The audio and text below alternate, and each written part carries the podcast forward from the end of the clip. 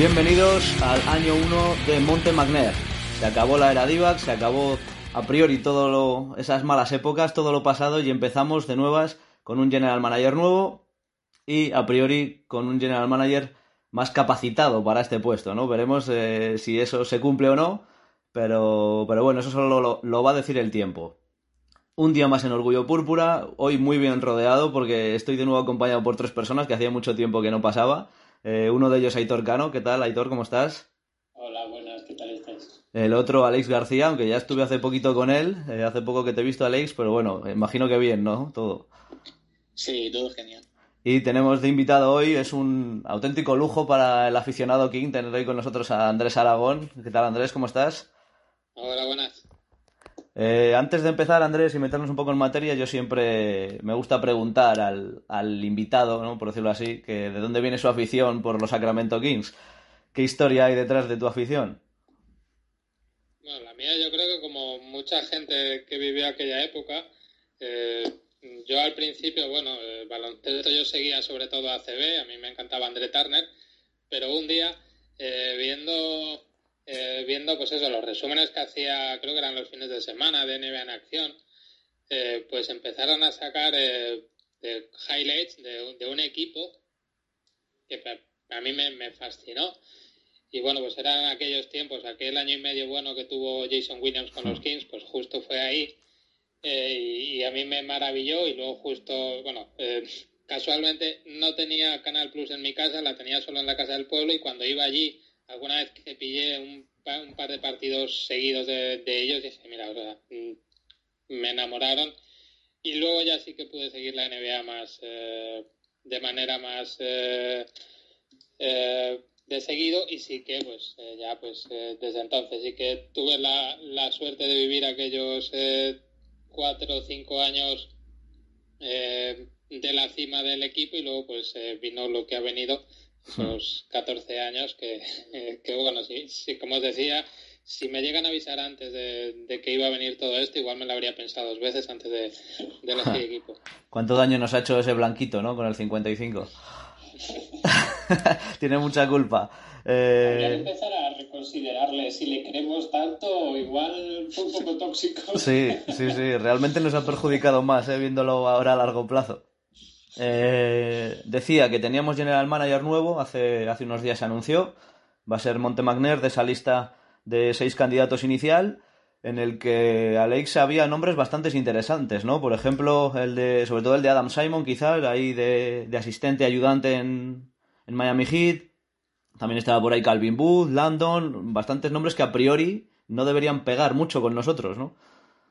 Sí, al final intentaron ir a por el candidato ideal, aunque les dijera que no.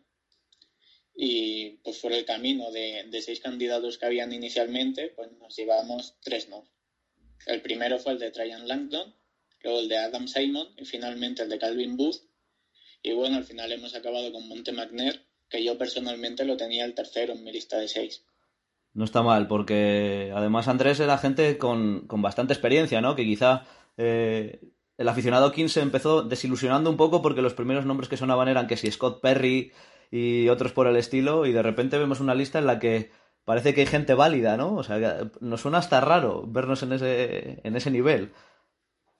Sí, la verdad es que sorprende por eso, porque no olvidemos que cuando eh, Vlad llegó a la franquicia, eh, literalmente no tenía ni idea de las cosas más básicas de cómo funciona un traspaso o cómo se juega entre comillas, con el con el límite salarial. Y, y, bueno, de hecho, aquel traspaso de, de con, los, eh, con los Philadelphia 76ers, eh, uno de los culpables de aquel traspaso en el bando contrario era precisamente Sachin Gupta, que era uno de, de esos seis candidatos que, que, sonaron para, para los Kings. Y bueno, eh, yo creo que para entender un poco el fichaje de, de Magner, eh, creo que, y casi muchos de los candidatos que, que, han salido hay que entender un poco a, a, a Vivek Ranadivé. Eh, bueno, yo, yo, la primera vez que tengo noticias de, de la existencia de Ranadivé mm. es por un artículo de, de, Malcolm Gladwell en el New Yorker. Eh, yo tuve un profesor de, de, crónica periodística que nos, nos mandaba a leer este tipo de cosas y bueno, eh, además le, gustaba el baloncesto. Y ese artículo hablaba de un señor, un directivo de, una empresa que entrenaba un equipo de niñas pequeñas. Y bueno, pues unas niñas que por lo visto no eran ni Diana Taurasi ni Skylar hmm. Diggins, no, no tiraban excesivamente bien. Y al señor se le ocurrió que la idea de ganar era ponerse a presionar a toda pista y a conseguir bandejas. Ya que no tiraban bien, vamos a a asfixiarlas y a, y a intentar conseguir robos y bandejas. Así que este señor hablaba entusiasmado de cómo tenía a niñas que tendrían, no creo que más de 10 años, eh, jugando como si fueran Patrick Beverly, eh, mordiendo a, toda pista. Y bueno, pues eh, ese señor luego compró un equipo de la NBA y, aquí estamos. Y para bien o para mal, ese es Rana le gusta probar cosas tentar un poco los, los, los, extremos.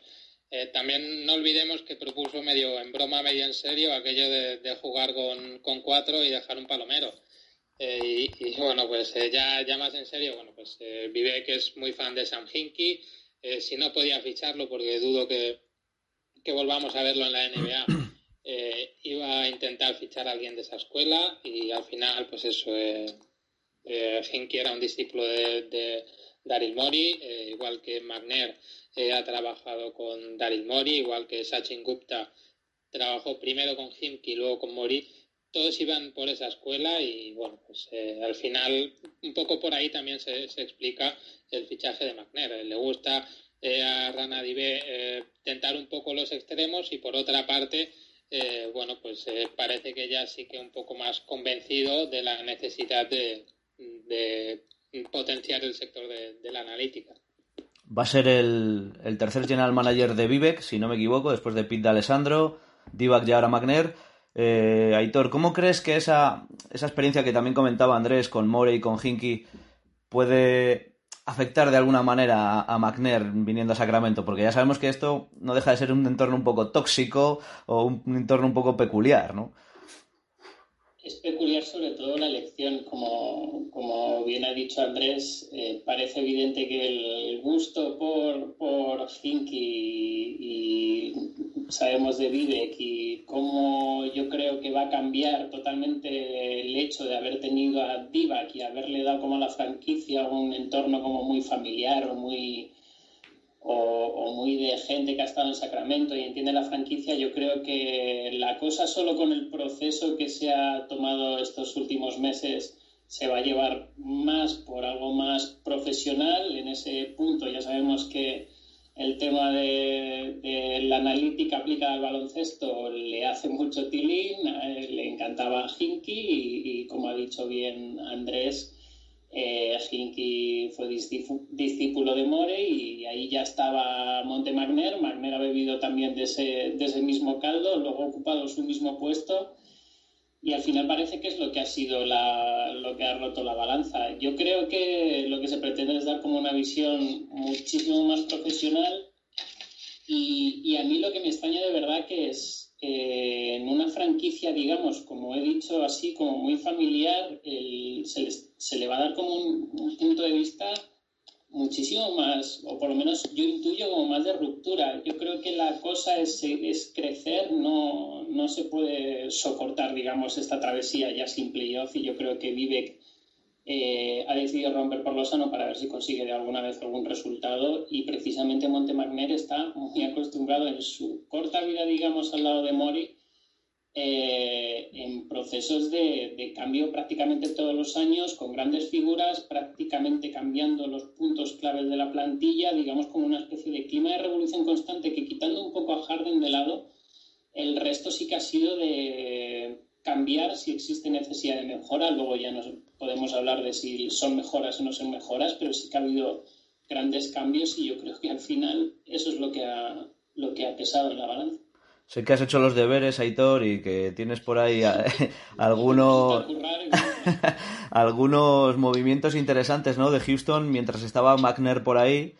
Eh, ¿Cómo crees que va a ir orientada un poco su política en ese sentido? De va a pegar un petardazo y va a reventar o va a traspasar todo lo traspasable. Eh, vamos a ir a un small ball extremo también. ¿Cómo lo ves por ahí? Esto luego parece mentira en la NBA, pero lo empiezas a mirar un poco con perspectiva y empiezas a mirar las, las plantillas y dices, joder, hay veces que juraría que han pasado como cinco años y realmente había decisiones que eran de hace dos años y dices, joder, parece, parece que han pasado muchísimos más años. Pero una de las cosas que más me ha llamado la atención, digamos, que es que su crecimiento dentro de la franquicia eh, llegó, digamos, con el proyecto Mike D'Antoni. Y creo que Mike D'Antoni tuvo un peso esencial precisamente en, la construcción como es socio de los, de los Houston Rockets. Y hablan precisamente eh, muy bien, de, de, hecho, en palabras mismas de Mori, de cómo Monty McNeil trabajaba precisamente al lado del staff técnico para, para proporcionarle las, las piezas que, que, se requerían para el mismo juego de D'Antoni. Alrededor de Harden hemos visto eh, con McNair en como vicepresidente de operaciones eh, y hacer grandes cambios. Hablamos del primer año de Danton y ya llega Lou Williams por un trade con, con, Lakers donde dan a Corey Brewer y un first pick del draft del 2017, pero llegan también Eric Gordon, Nene y Ryan Anderson. Justo el año que se va a dar Dwight Howard, digamos que eso ya es ya se ve una tendencia, ¿no? Anthony perfectamente por dónde van a ir los tiros. Y luego ya cuando, cuando ya empieza a ser eh, asistente de, de, Mori, del general manager, eh, vemos dos pasos. El primero es, para mí son grandes rupturas, porque el primero es apostar por Chris Paul y decides dar en el intercambio a Beverly, Harry y Lou, Williams, que el año pasado podíamos decir, pues vaya, vaya fail de trade, o, el año pasado nos encantaron los Clippers, pero apostar por Chris Paul yo creo que fue un muy buen paso, un gran paso para intentar asaltar el anillo. Luego ya te puede salir o no te puede salir, y luego el año pasado, que fue decir, pues mira, lo de Chris Paul no ha salido, no hay ningún problema con nadie que no sea Harden en, conseguir el trade para, mejorar esta plantilla y se apostó por Westbrook y, luego hemos podido ver cómo, consiguieron a Robert Covington y entre medias han caído eh, gente que tenía un peso en la plantilla como Jeff Green, como, como lo tenía Clint Capella, que justo cogió el relevo de, de Dwight Howard, digamos, y tuvo un peso esencial y, y alrededor han ido cambiando pieza a pieza para ver si podían ir a por el anillo. Todos los años han estado ahí. Son, podemos hablar de proyectos muy buenos que han sido ganadores, pero que les ha faltado ese último paso de afrontar los playoffs y terminar de estar ahí. Pero yo creo que es una trayectoria buena. Indica, yo creo, cosas muy buenas porque nosotros no estamos acostumbrados precisamente a igual a tanto cambio de verdad de decir a este chico lo queremos mucho, como tantas veces hemos dicho, por ejemplo, en casos como Jason Thompson o demás, pues queremos mucho a gente que a lo mejor, como dice Jorge, no valen para nada o no nos van a hacer nada y, y quizás eso es una buena forma de verlo.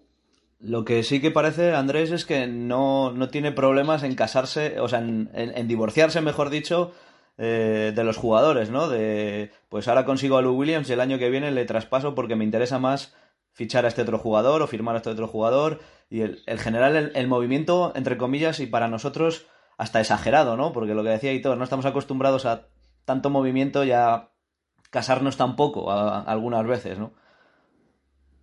Sí, bueno, al final es eso, pues la misma escuela que de Mori y que Hinky llevó al extremo, eh, de, de, ver un poco que, bueno, a veces no estoy de acuerdo cuando llegan a tal extremo de ver a los jugadores eh, más como, como, piezas de intercambio o como medios para conseguir eh, un fin mayor. Eh, pues sí, al final es ese tipo de, directivo, esa manera más agresiva de, funcionar, de construir una plantilla.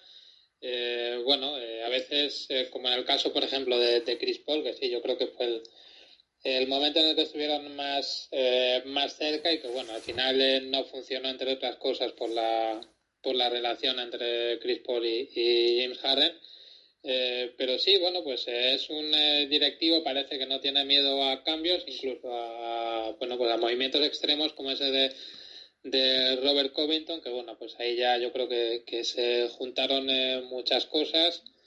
Eh, yo creo que eso, eh, Mike D'Antoni, lo he comentado alguna vez, eh, yo creo que y lo ha dicho muchas veces, está todavía se arrepiente mucho de haber aceptado cuando estaba en Phoenix que, que traspasaran por que ficharan a, a Shaquille O'Neal porque era una forma de, traicionarse y aquí que este eh, yo creo que estaba claro desde el verano pasado que iba a ser su último año eh, bueno pues yo creo que hicieron un brindis al sol tanto Mori como él dijeron pues eh, ya que con Clint Capela eh, no, no, vamos a llegar a ese techo porque Clint Capela ocupa un hueco debajo del aro que va a necesitar Westbrook y en menor medida necesita Harden, pues nos quitamos a Capela y metemos a, a Covington.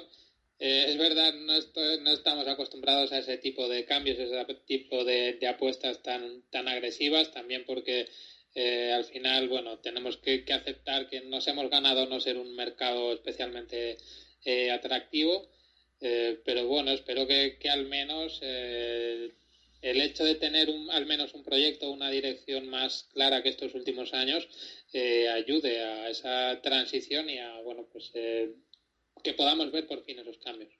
Decíamos, Alex, que, que son amigos de los movimientos, tanto Magner como sus maestros, podemos llamarlo así, y precisamente movimientos es a lo que se va a tener que enfrentar probablemente en las próximas semanas, meses en, en Sacramento, ¿no? Empezando por el entrenador. Ese tema de ¿va a seguir Luke Walton? ¿Va a aguantar un general manager a un entrenador de otro?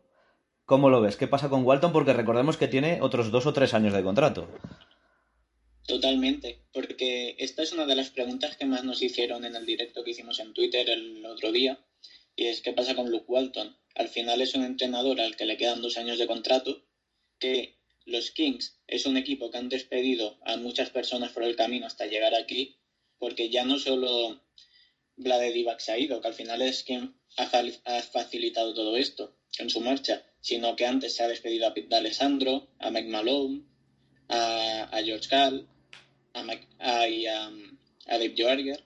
Entonces, todo esto hace al final que el dueño se esté dejando un gran dinero y sea y seamos un equipo que no ha alcanzado lo que se esperaba todavía, que eran los playoffs, que ya puede ser por culpa del dueño o por el propio general manager, que al final es lo que digo, la de Diva ha dejado un camino más fácil, por así decirlo, con su marcha porque no se la ha tenido que pagar, pero igualmente, si tú eres Monte McNair, llegas a los Kings, pues seguramente Luke Walton no es tu entrenador y has visto lo visto en Lakers y, y lo que vimos esta temporada con él. Pero ¿qué pasa? Vivek seguramente preferirá esperar un año más a ver cuáles son los objetivos de este equipo y si los conseguimos, antes que aceptar el despido de Luke Walton, que supongo que no habrá venido con un contrato demasiado bajo. ¿Tu apuesta ahora mismo es que continúa esta temporada, sí o no? Sí, yo creo que esta temporada, a no ser que haya una, una catástrofe entre medias, va a continuar hasta el final. Andrés, Aitor, ¿cómo lo veis vosotros? ¿Va a ser un sí aguanta esta temporada o al menos la empieza o no la aguanta? Andrés, le dejo que... Pues eh, yo, yo, creo, al menos por el hecho de que no han fichado a nadie todavía, eh, yo creo que va a continuar. Eh, al menos las previsiones más optimistas quedan ya tres meses para que empiece la, la temporada y no se han movido y cada vez hay más vacantes, vacantes además bastante atractivas, equipos de playoffs y si no han movido ya pieza, a mí me cuesta creer que, contraten a alguien antes de empezar la temporada. Otra cosa es que la cuerda que le quede a Luke Walton sea mucha, eh, porque, bueno, como bien has dicho, eh, a, los, a los directivos no les gusta heredar entrenadores, les gusta eh, que también en eso el proyecto sea suyo y tarde o temprano muchas veces acaban cambiando. Lo que está claro es que Em, todo va a depender, digamos, de una entrevista muy larga y muy tranquila, porque estamos viendo que esto está durando mucho para lo que estamos acostumbrados y, yo creo que va a necesitar que se convenzcan mutuamente también, porque igual que decimos que tiene que ser aceptado Luke Walton, yo creo que Walton también tiene que aceptar a alguien que por lo que se intuye y por lo que se dice desde Houston también es alguien que, le gustaba estar encima del staff técnico y ayudar y, colaborar también de lo que pasa en la pista y, habrá que ver, pero, pero yo creo que si no tendría tampoco mucho sentido ahora mismo cambiar todo, sobre todo con Walton, que ya más o menos ha conocido lo que hay, si, si no va a venir realmente alguien muy, muy claro. Y además es que, es, como ha dicho Andrés, eh, habiendo ya unos cocos interesantes en el mercado, si no te has movido ya es que tampoco hay mucho, mucha urgencia por traer un nombre muy, muy clave. Y sobre todo ya no, ya no que se asocie un nombre, es que ni, ni siquiera ha sonado, ¿no? Ningún rumor ni, ni nada de esto. Nada. Eh, aparte de Walton, otra de las cositas a las que se va a tener que enfrentar McNair eh, es qué hacer con básicamente los dos contratos grandes que ahora mismo hay en la plantilla, ¿no? Que son el contrato de Buddy Hill y el contrato de Harrison Barnes. Eh, la herencia recibida, ¿no? la herencia recibida, eso es. Ha pagado el impuesto de sucesiones, lo, va a pagar bien caro, ¿no? vamos primero con Buddy Hill, que quizás sea un poco el, el más conflictivo, voy a llamarlo conflictivo, eh, porque empieza realmente su contrato gordo este año.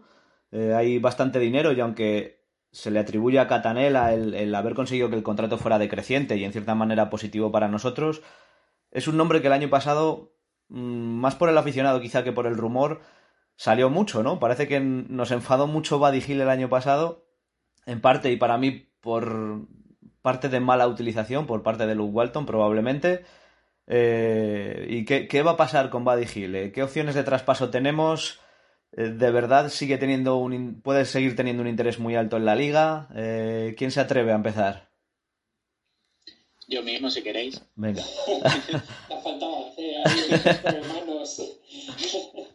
al final, Buddy Hill, el contrato e, es lo que tiene.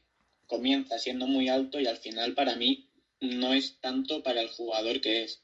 Sí que es cierto que viene de probablemente su peor temporada desde que está en Sacramento y que de aquellas variables que se añadían al contrato creo que no ha conseguido ninguna. Cierto, cierto.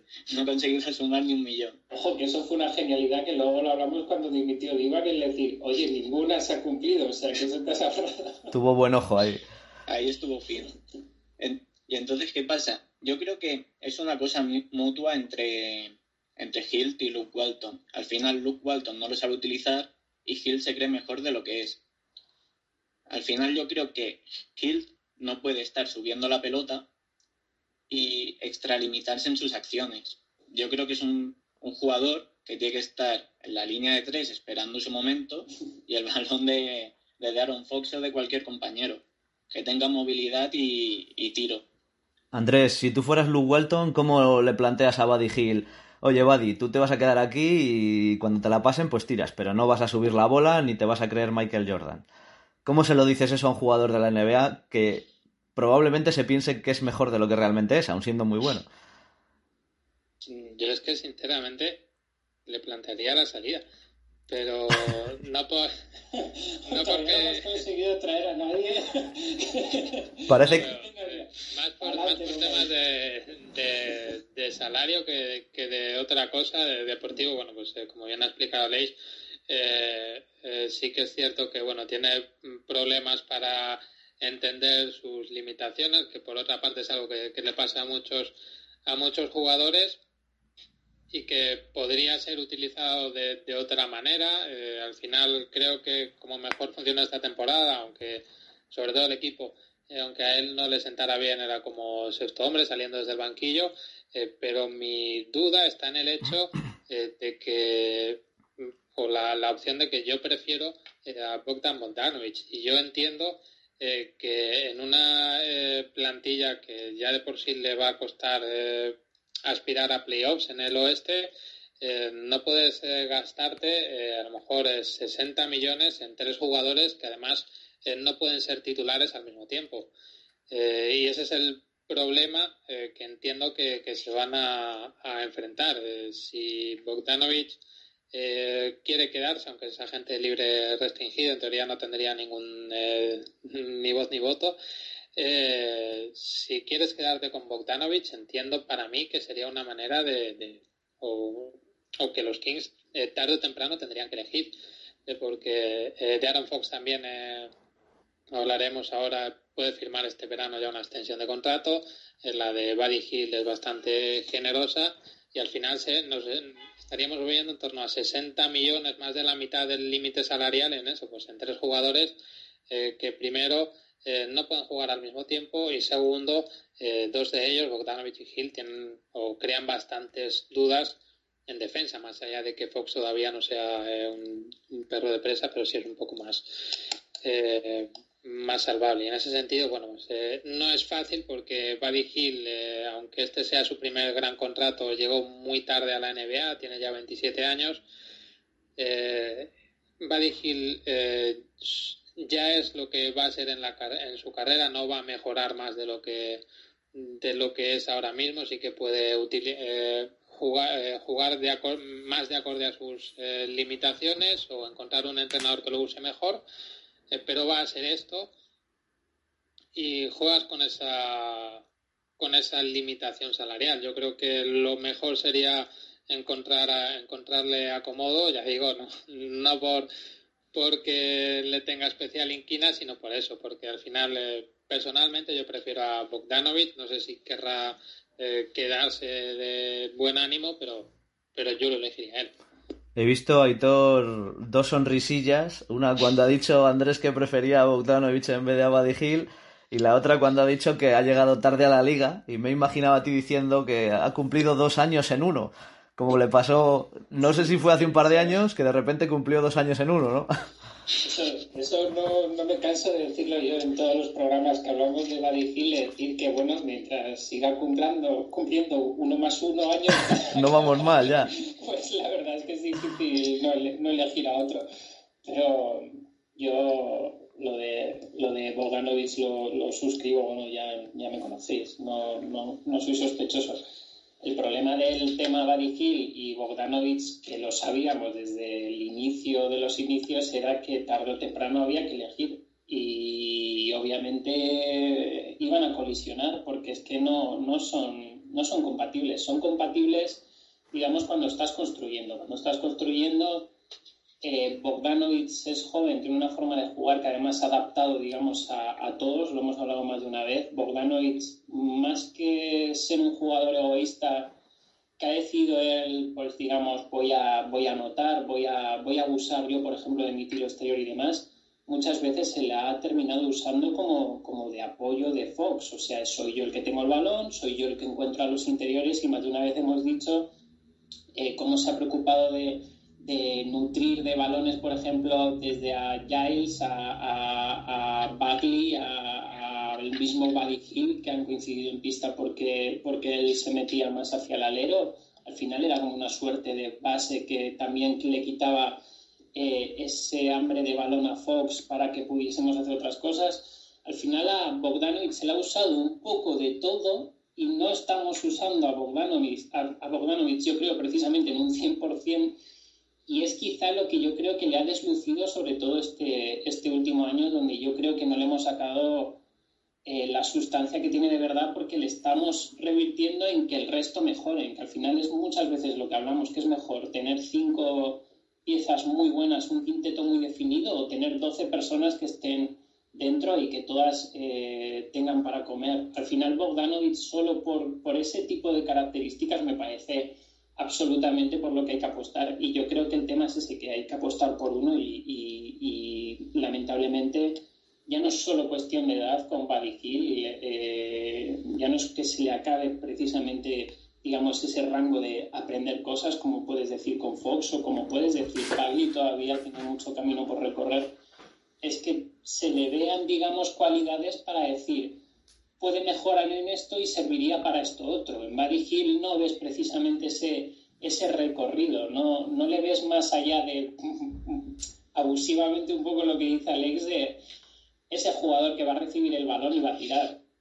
Que luego nos pone a todos nerviosos porque hmm. recibe el balón y puede evitar dar dos pasos para adelante o, a la izquierda o a la derecha y pensar un poco y luego tirar, que todos nos tiramos de los pelos. Pero es un tirador que al final, eh, una vez me acuerdo que lo, comparé injustamente con Marcus Thornton, pero Marcus Thornton ya sabíamos lo que podía hacer y es ese rango de escolta. Sin embargo, con Bogdanovic, eh, solo por el tema de para ser competitivo y, llegar a, puestos de, de, playoff, tienes que decir cuáles, cuáles van a ser tus piezas, cuál va a ser tu jerarquía de equipo y dónde vas a invertir ese dinero Y es verdad que el dinero de Hill a mí ahora mismo no me cuadra y por lo que veo no nos cuadra ninguno y, y por lo que nos comentan mucha gente está de acuerdo. El problema aquí, el problema o la ventaja, quizá alguien lo vea como una ventaja, eh, es cómo vas a una mesa de negociación a traspasar a Hill, qué pones encima de la mesa y qué interés creéis que puede tener en la liga. Porque al final... Eh, me, me, sigue pareciendo, perdón que te corte, Benjamin, Hill, lo hablamos ya una vez, de hecho, tiene muchos puntos y ha demostrado que realmente eh, en rango de anotación es, es, bastante útil. O sea, no, yo, por ejemplo, personalmente no digo que Buddy Hill no sirva para la NBA. Me parece alguien que realmente ha anotado con cierta facilidad. Es de estos jugadores que te puede desesperar, pero dices, ostras, pues está anotando 25 puntos por partido, a lo mejor cuando a otro le está costando mucho más. Entonces, eh, yo creo que a Buddy Hill se le puede encontrar su utilidad, pero me cuesta verle que la utilidad sea dentro de los Sacramento Kings. A mí es que me parece un jugador que podría encajar muy bien en Filadelfia. Al final, si tú le quitas a él la pelota y solo se la das en el momento de tirar, yo creo que puede ser clave en ese equipo. Andrés, ¿cómo crees que está el, el nivel de interés en, en Buddy Hill en la liga? ¿Cómo puede estar? Yo es que creo que tarde o temprano el mejor futuro de, de Buddy Hill va a ser encontrar eh, una manera de ser una especie de, de, de Lou Williams. Eh, sí. En el sentido de un anotador desde el banquillo al que le den el, el mando cuando los suplentes estén, perdón, cuando los titulares estén eh, descansando y, y, bueno, pues un, encontrar un momento en el que sí pueda tener ese peso anotador que sinceramente en un equipo eh, titular de playoffs eh, no podría tener, pero sí, eh, pues eso, como un sexto hombre anotador, como un impulso anotador desde el banquillo. Yo creo que sí, el interés que pueda haber en el mercado, pues el, depende también. Este año eh, va a ser bastante complicado. Están, han dejado de, retrasar el, el, inicio de la temporada. Primero porque no saben cuándo van a meter, poder meter público en los pabellones, eh, que es la causa principal, pero también porque tienen que negociar el, cómo va a quedar el límite salarial y esa es eh, la gran eh, la gran incertidumbre que hay ahora mismo y precisamente por eso y porque este verano no hay gran cosa en el mercado, pero sí la va a haber en 2021, eh, yo creo que va a ser complicado eh, encontrar un acomodo, por ejemplo, esta temporada para, para Buddy Hill precisamente por eso, porque eh, va a haber pocos equipos con límite salarial y, y, pocos que de los que lo tengan eh, que quieran gastarlo en, en, un jugador que pues no es no es diferencial al final. Uh -huh. yo, yo, quiero apuntar que, que Lou, Lou, Williams consiguió ser muy útil porque él mismo entendió que su utilidad brutal era esa. Eh, Buddy Hill, las dos veces que, que, le hemos visto en ese proceso y nos ha llegado a gustar de, par, de partir desde el, desde, el, desde el banquillo, las dos veces se ha quejado y muy amargamente. O sea, que estaría bien que también él mismo pensase qué quiere ser de mayor porque, porque yo creo que van por ahí los tiros también. Claro, es que si te acuerdas, Aitor, eh, lo comentábamos creo que fue al principio de la temporada, o cuando firmó el contrato, y yo lo pienso ahora, y se me presentan los Kings a negociar por Buddy Hill, y yo, haciendo un poco, siendo un poco ignorante, directivo ignorante, voy a Google y busco Buddy Hill. Y digo, a ver qué ha dicho este señor últimamente. Y claro, si cuando le hacen una oferta para renovar se queja y dice que él se pira y no sé qué, digo, este tío es idiota directamente. ¿no? no los antecedentes en ese sentido no son demasiado buenos. Sí, no, desde luego el último año que nos ha dado ha sido curioso porque ha estado exigiendo todo el rato tener un rol muy importante, tener jerarquía, no me gusta desde el banquillo, no me gusta desde titular pero no siendo importante, no me gusta cómo estoy jugando con estos compañeros, claro que eso dificulta un poco todo, no solo ya decirle de, de, colocarle, es que dificulta también pensarle con él dentro, porque estamos hablando precisamente de que choca con otra de las figuras que en teoría tienes que decir qué haces con él y que yo creo que a nivel general consideramos más útil como es Bogdan, pero también con Fox, porque Fox diría que en la pista, pues lo último que hemos visto es el que de verdad ha, ha puesto el baloncesto en la cancha y se va a ganar un buen contrato y choca con, con un montón de cosas. Mm, habrá que ver. En fin, habrá que verlo. Eh, antes de meternos con el tema de Fox, Eh, hay que hablar de Harrison Barnes, que decíamos también que puede ser otro de esos contratos pesados que quizá puedan servir para aligerar en cierta manera. ¿Creéis que, Alex, empiezo contigo, por ejemplo, ¿creéis que Harrison Barnes está en peligro? ¿Tiene que ir preparando las maletas, ir sacándolas de arriba del armario y empezar a meter camisas o no? Y es que, sinceramente, antes de hablar contigo el otro día, el otro día en directo, sí que lo pensaba. Pero sí que es cierto que, que es lo que comentaste tú. Al final es un jugador que puede jugar en varias posiciones. Y si, si vamos a lo que hemos visto en Houston estos últimos años, que al final es de donde viene McNair, eh, hay jugadores como PJ Tucker que pueden jugar en distintas posiciones. No sé hasta qué punto llegaremos a ese extremo de poner a un alero de pivot, pero sí que es cierto que Barnes puede cubrir diversas posiciones y al final es un activo importante. De hecho, vaya, que no descartaría para nada que se pudiera ir. De hecho, si mal no recuerdo, el año pasado en el Mundial no vimos a Harrison Barnes jugando de 5 algún rato. Me suena que sí. Andrés. bueno, y a, y, a Bielitsa lo hemos visto ahora en... También, también, pero bueno, como que nos pega más. El otro día lo comentaba con Alex por eso, por la capacidad de, de Barnes de ser un poco más versátil, ¿no? De poderle meter de 3, 4 y en una super emergencia eh, que jugara de 5, ¿no? Que quizá Hill pues más allá de ponerle en su sitio natural, pues le puedes hacer un apaño ahí en el 3, pero no deja de ser un apaño como el de Barnes en el 5. Entonces, eh, por, eso, por eso creo que Barnes puede tener un poco... puede estar un poco más tranquilo, vaya, no, no tiene por qué preocuparse por tanto. Eh, Andrés, ¿cómo lo ves? Bueno, yo creo que eh, eso, Harrison Barnes al final no es muy entre comillas, entiendas, el que más molesta, en el sentido de que, bueno, candidatos para jugar en las posiciones que él puede jugar tampoco hay eh, tantos o, tan sólidos. Y bueno de momento pues eh, como voz veterana eh, sí puede ir teniendo un, un hueco. Al final bueno el contrato es igual que el de Buddy Hill es, es descendente y en un futuro quizás sí pueda tener algún hueco en algún algún candidato en algún equipo que busque playoffs pero ya digo es más yo creo que más a, a medio plazo, cuando le queden uno incluso dos años de, de, contrato.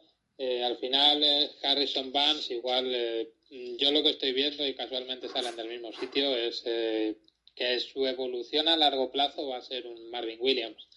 un jugador que, bueno, pues puede ocupar varias posiciones de ese, de ese frontcourt, que puede amenazar desde fuera, que que si se aplica puede llegar a tener eh, cierto impacto atrás, eh, que no te va a exigir el, balón y bueno, pues eh, digamos que no molesta tanto, ya, digo, entiéndase, no, tiene más hueco del que puede tener a lo mejor, pues eso, Buddy Hill por el sentido ese de que bueno, sí hay jugadores que, con los que choca más en el campo. Aitor, en la misma línea, me imagino. Sí, Sí, es, eh, al final es también hablar de utilidad. Si ya no, es que es lo mismo, es chocar. Buddy ya entra en interacción con alguien que también te está siendo útil y tienes que decir entre los dos, realmente por Harrison Barnes dentro no tienes que hablar mucho y además es que encima te es muy útil en caso de que falten otras, otras cosas en la cancha. Estáis hablando de jugar por dentro, ahora mismo tenemos un, un tráfico de interiores interesante que también habrá que ver cómo, cómo se desaloja o cómo se, o cómo se funciona en ese aspecto.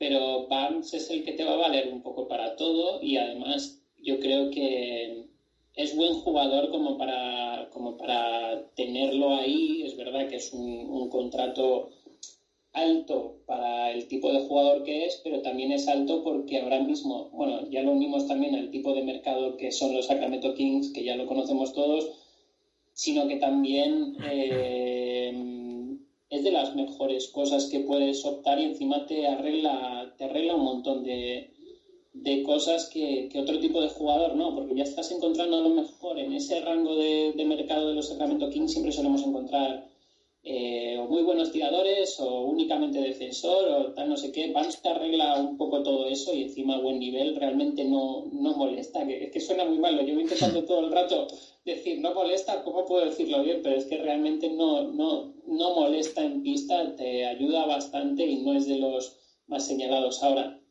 sí que tengo la sensación de que, de que en esta plantilla, no sé, es una sensación personal, de que cuando se pueda mejorar, que ninguno tenga la casa muy amueblada, porque yo creo que sí, sí, sí se puede decidir en cualquier momento que se va a mejorar. Eh, cambiamos, vamos a cambiar de jugador. Eh, comentaba Andrés antes que una de las opciones para este verano era esa renovación, ese nuevo contrato para Fox, eh, que va a mover mucho dinero, entiendo. Hay muchos ceros en ese contrato, Andrés.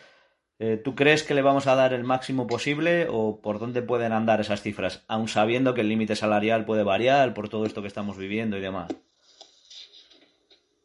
Pues yo creo que está sin, sin discusión el que le vamos a dar el máximo, una extensión máxima. Eh, hay un dicho que siempre me gusta repetir, que bueno, por lo visto circula eh, bastante la NBA, que, lo malo de, los contratos máximos es que si eres los Minnesota Timberwolves se lo tienes que dar a Andrew Wiggins. Eh, al final, cuando hay a lo mejor, pues eso, un jugador que a lo mejor es una estrella en un equipo pequeño, pero pero en el marco general de la liga no llega tanto, pues a lo mejor, eh, pues eso, eh, a lo mejor aspira a un contrato de 18, 20 millones, pero el máximo son 24, eh, por, por decir cifras, pues te va a exigir el máximo y tú que eres un mercado pequeño se lo vas a tener que dar. Y ahí hay poco que, hablar. Yo creo que para Fox va a ser o el máximo o, no. o sea, o no va a aceptar otra cosa o va a forzar algún tipo de, salida, evidentemente no se va a llegar a ese extremo porque creo que el primer día o el segundo de que se le pueda ofrecer se lo vamos a ofrecer y tampoco me parece mal. Eh, creo que en el último tramo de la temporada se ha mostrado un, un nivel cercano a lo que en un futuro puede ser eh, All-Star. Eh, sinceramente, en el mercado de agencia libre no podemos aspirar a nada mejor y que sí que para empezar a montar un equipo que al menos eh, a medio plazo pueda entrar en para mí eh, me parece un jugador muy muy útil y, bastante bueno. No hay duda, Alex, ¿no? Que hay que poner los billetes encima de la mesa. Además, como no son los nuestros, pues que los ponga Vivek. Eso es, al final es, lo que toca. Si tu mejor jugador está acabando contrato y ve como, por ejemplo, Buddy Hilt y, Barnes han renovado por las cifras que lo han hecho, al final toca darle un máximo. Es un jugador que ha crecido mucho estos años que ha estado aquí. Al principio comenzó como suplente de, de y, poco a poco ha ido creciendo y sobre todo lo que decía Andrés, en la burbuja ha demostrado ser el mejor del equipo y lo ha tirado para adelante. Aitor, no hay duda, ¿no? Aunque casi, aunque fuera nuestro dinero también, había que ponerlo. un Patreon, ¿no? claro, eso. Eso, es. una suscripción de Twitch, mira, que también me gusta mucho eh, hacer streams. Eh, también, eso es. Pero, a ver, es que el... te calla un poco la boca sus últimas actuaciones. Yo creo que has seguido haciendo cosas y demostrando mejoras evidentes. Y un jugador que ya de por sí te estaba jugando bien, que es muy joven, que sabes que va a ser probablemente tu jugador franquicia, sigue mejorando y encima le ves que puede ser precisamente un líder de equipo porque se le ve con una cabeza bien amueblada y demás, no, no creo que surjan muchas dudas. Es por quien te toca apostar y es que además, pues no, sé si ha sido Andrés o, o, Alex quien lo han dicho, que es que, que, estás obligado porque como franquicia además estás obligado a hacerlo, como te tocó en su momento, por ejemplo, con DeMarcus Cousins. Sí, efectivamente. Eh, otro de los retos a los que se va a enfrentar McNair son las renovaciones, porque además tenemos muchas y muy variadas este verano, empezando por Bogdanovich, pero por ahí también está Basemore, está Len y está Harry Giles. También no incluyo a Yogi Ferrer porque entiendo que no va a ser una de las prioridades precisamente. Eh, con Bogdanovich parece obvio que todos lo firmaríamos de vuelta, habrá que ver un poco la cantidad, pero ¿cómo creéis que va a ir las renovaciones con los otros tres? Porque al final son jugadores que aquí han rendido, yo creo que se puede decir bien, eh, con sus altibajos, mejor y peor, pero en general bien, y que quizás salvo Giles tienen cierto caché en la liga a la hora de, no creo que Basemore o Len vayan a tener problemas de encontrar un equipo por ahí. Eh, ¿Creéis que vamos a renovarlos o que ese espacio salarial nos puede venir muy bien para otras cosas? Eh, Andrés, por ejemplo, empiezo contigo. Yo creo que, que Basemore va, va, a intentar pues, encontrar un equipo con más eh, con más aspiraciones. Eh, si, si, si, lo que busca es dinero, desde luego que, lo va a encontrar aquí. Eh, pero si busca algún tipo de aspiración, y creo que por momento de, su carrera puede, que, puede quererlo, pues va, a intentar, va a intentar encontrar hueco en otro, en otro equipo. A mí, desde luego que me ha parecido una buena aportación, evidentemente eh, por un sueldo bastante por encima de, mercado, eso creo que son 19 millones. Sí, viene eh, del contrato con Atlanta, si no me equivoco, ¿verdad? Sí. Sí. Y, bueno, pues eh, evidentemente por un precio bastante menos, bastante inferior a ese, sobre todo con el mercado que, que viene, pero, pero sí, sí es un jugador interesante como como parece que ha empezado a demostrarlo Alex Len después de ese inicio de carrera en el que no, no terminaba de, arrancar. Y bueno, eh, Harry Giles, eh, yo creo que es uno de esos jugadores a los que solo en Sacramento le tenemos cariño, pero es que yo lo tengo. Bienvenido. Eh, dentro de lo malo, creo que, que no va a sacar, no va a tener grandes ofertas y que podría salir eh, relativamente asequible en el mercado. En función del, del, eh, del mercado que tenga, el contrato que pueda eh, sacar, teniendo también en cuenta el historial de, lesiones que tiene por desgracia, yo intentaría quedármelo. Creo que estamos todos un poco en el mismo barco, ¿no, Alex? de, por orden de probabilidad que continúen con nosotros. ¿Veis Morlen y Giles? ¿Cómo lo ves?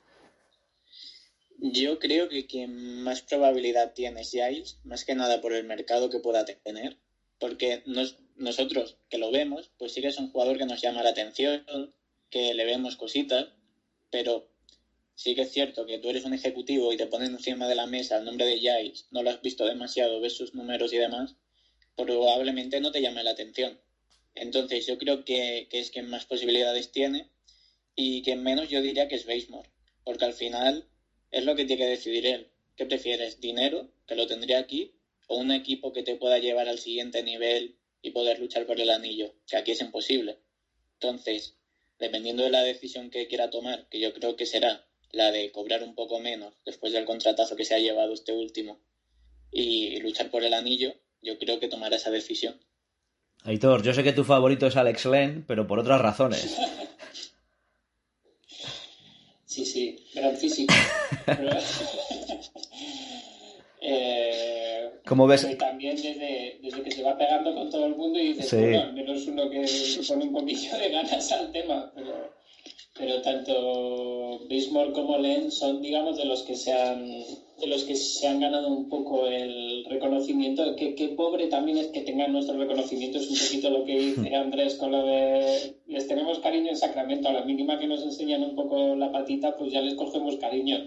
Y es verdad que estos dos se lo han, se lo han ganado. Len es verdad que te da cosas para completar una plantilla interesantes. Al final es algo que no, que no tienes. A ver también qué pasa con Richard Holmes. Pero bueno, Basemore, al fin y al cabo, no deja de ser un, un especialista. Yo creo que como Basemore puedes más o menos rellenar, se me entienda, más o menos eh, de forma más adecuada o menos adecuada, pero bueno, yo creo que especialistas puedes más o menos encontrar en el mercado y luego el tema de Harry Giles, bueno, yo sabéis que me gusta mucho, le veo cosas muy, muy buenas. Ojalá viese esas cosas de verdad con Bagley y estaría muy contento. El problema con Harry Giles es que siempre me ha olido mal, de hecho, que no se le renovara en su momento, aunque fuese por una cantidad ridícula, se habló, que tampoco se buscaba nada del otro mundo.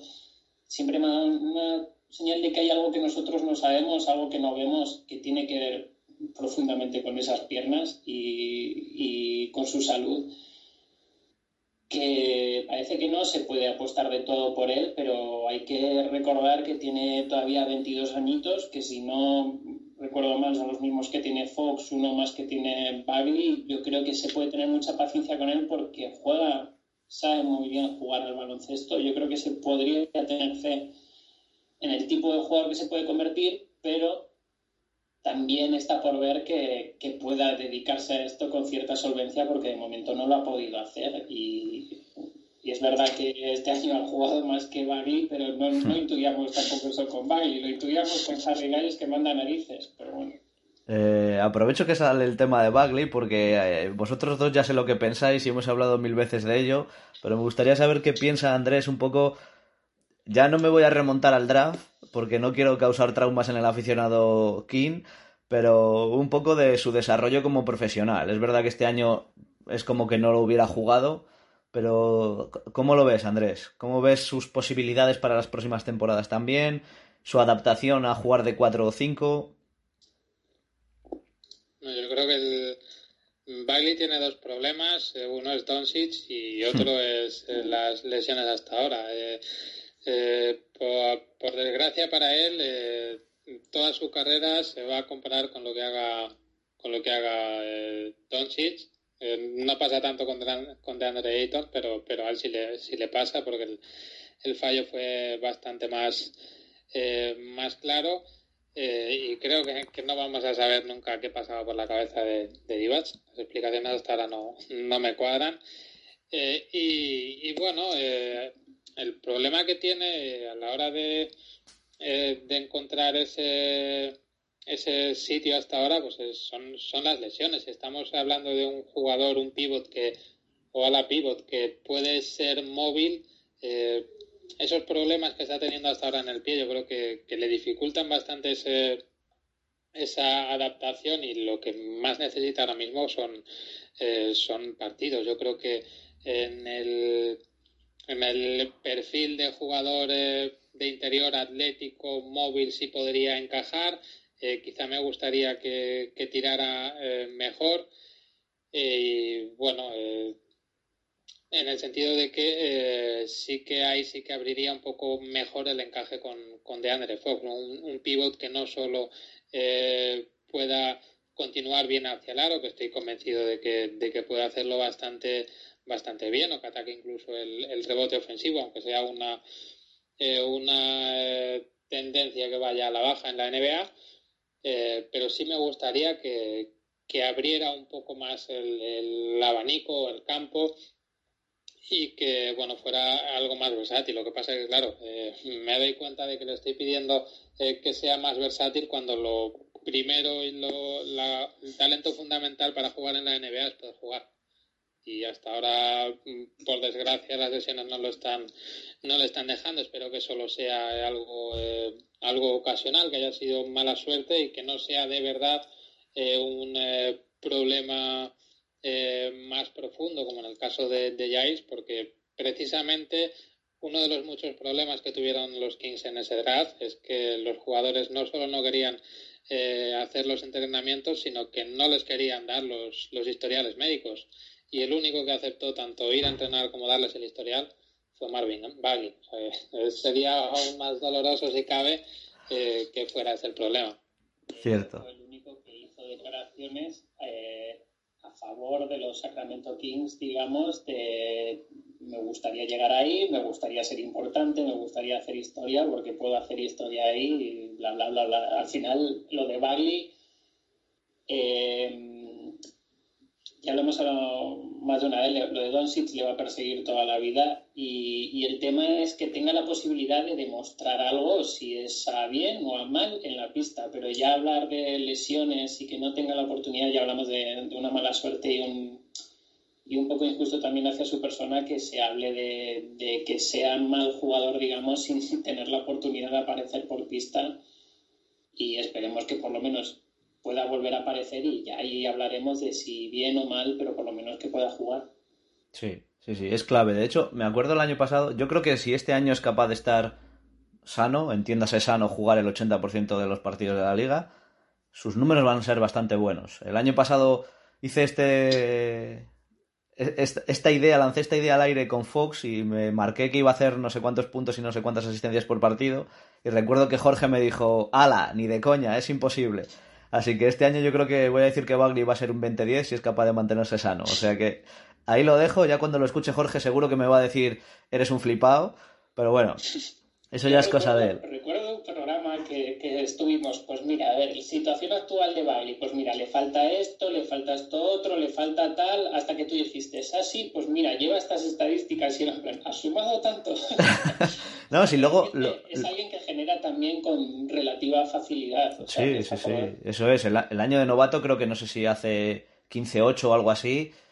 Y a ver, ninguno le pondríamos de un 8 para arriba, yo creo, de nota. Entonces, es un poco un poco la idea de que el tío es capaz de, de hacer cositas y de aportar sin necesidad de parecer que está haciendo muchas cosas bien, ¿no? Pero otra, otra gran decisión de la franquicia ahora es decidir qué se quiere hacer con Bagley, porque también llevamos dudando un par de años de si le queremos de cuatro, le queremos de cinco, exactamente qué va a jugar, jugar pues mira, otro de los puntos seguramente a, a tratar sea dónde vamos a ubicar exactamente a Bagley. Como nos escuche McNair, yo creo que se va a arrepentir de haber firmado, pero bueno, todavía está a tiempo. Eh, no tenía tanto punto.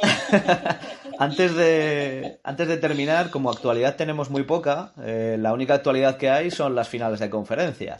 Y aunque no nos toca directamente, eh, nos toca un poco indirectamente, aunque sea por rivalidad. le preguntaba y lo hablaba con Alex el otro día, ¿vamos a tener final Pat Riley? ¿Quién creéis y quién queréis que, que gane el anillo?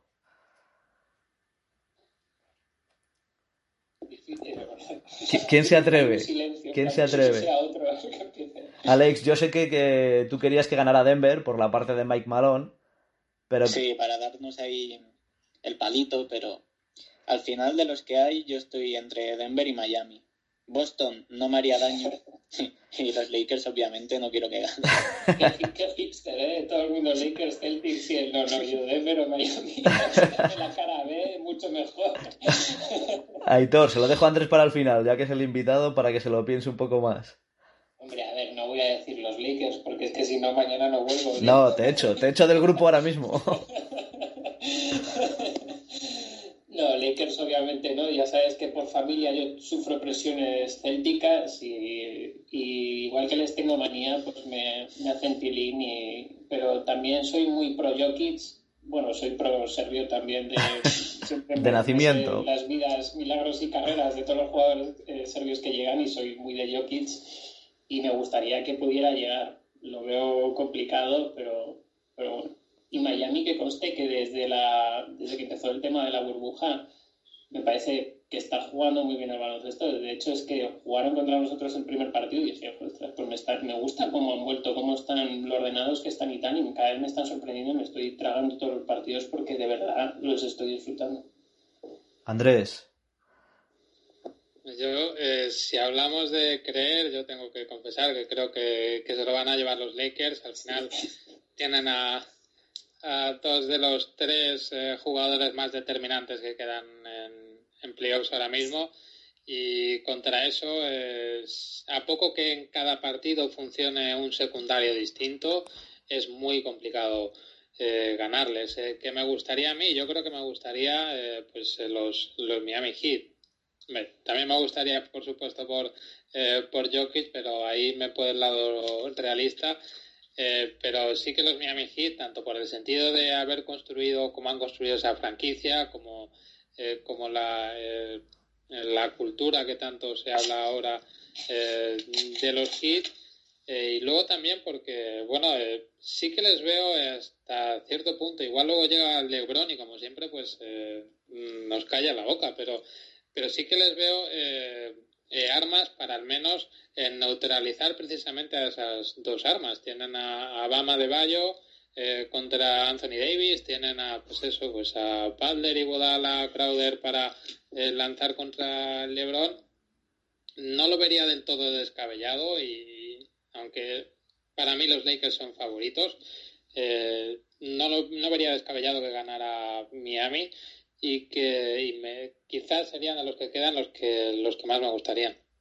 El otro día, ya por, por, finalizar, es que se me van enganchando temas y, y, me voy liando, ¿no? El otro día comentaba con Alex que tenía, o me recordaba en cierta manera eh, este Miami Heat, estos Miami Heat, a los Pistons de 2004, a los que ganan el anillo contra Lakers.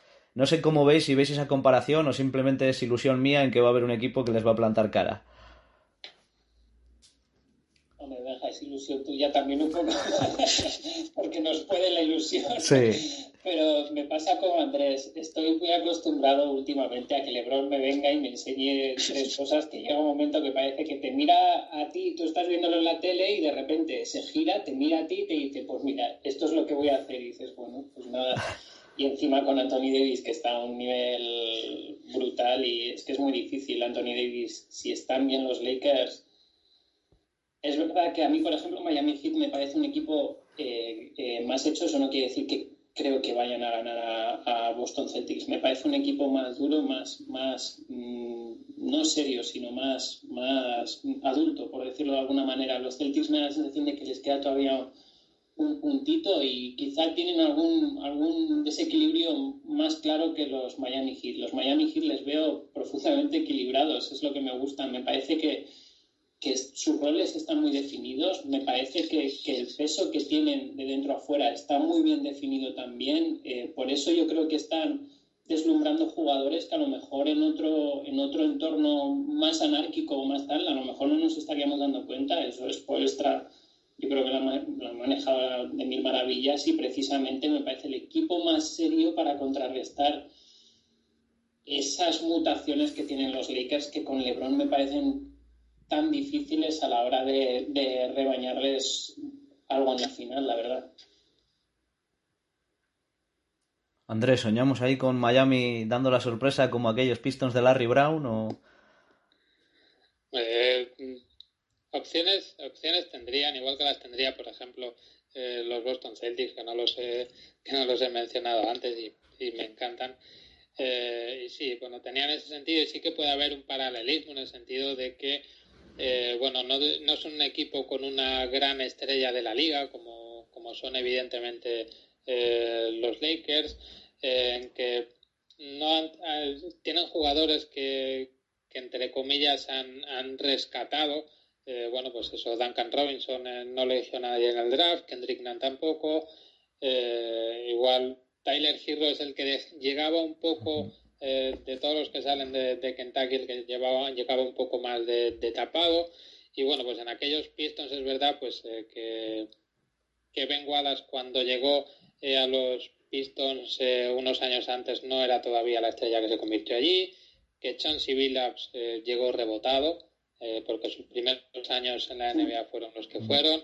Eh, que bueno, pues eh, sí que es verdad que en ese sentido sí que hay un poco más de, de paralelismo, eh, también en el sentido de no tener esa gran estrella, eh, Billups sí lo era, Wallace a su manera, los dos también lo eran, eh, Butler lo es, pero no a ese nivel de, como dicen allí, marquee player, un jugador de los, de los que son caras de la liga.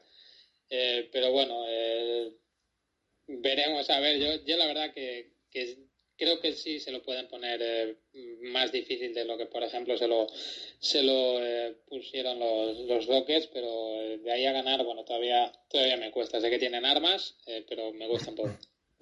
Bueno, veremos. Eso solo, solo, lo va a decir el tiempo, ¿no? No podemos hacer nada más. Así que espero que en programas futuros podamos hablar de ese anillo de Miami Heat o de Denver o de Boston. me vale cualquiera y, lo celebremos a nuestra manera. Eh, lo vamos a dejar aquí, chicos. Andrés, espero que haya sido, hayas pasado un buen rato, eh, haya sido un, buen primer programa para ti. Ah, un placer. Y Alex Aitor, pues nos vemos en los próximos. A ver si conseguimos sacar a Jorge de donde quiera que esté y puede estar en los, en los siguientes que vengan. Es un placer. Un saludo, chicos. Adiós.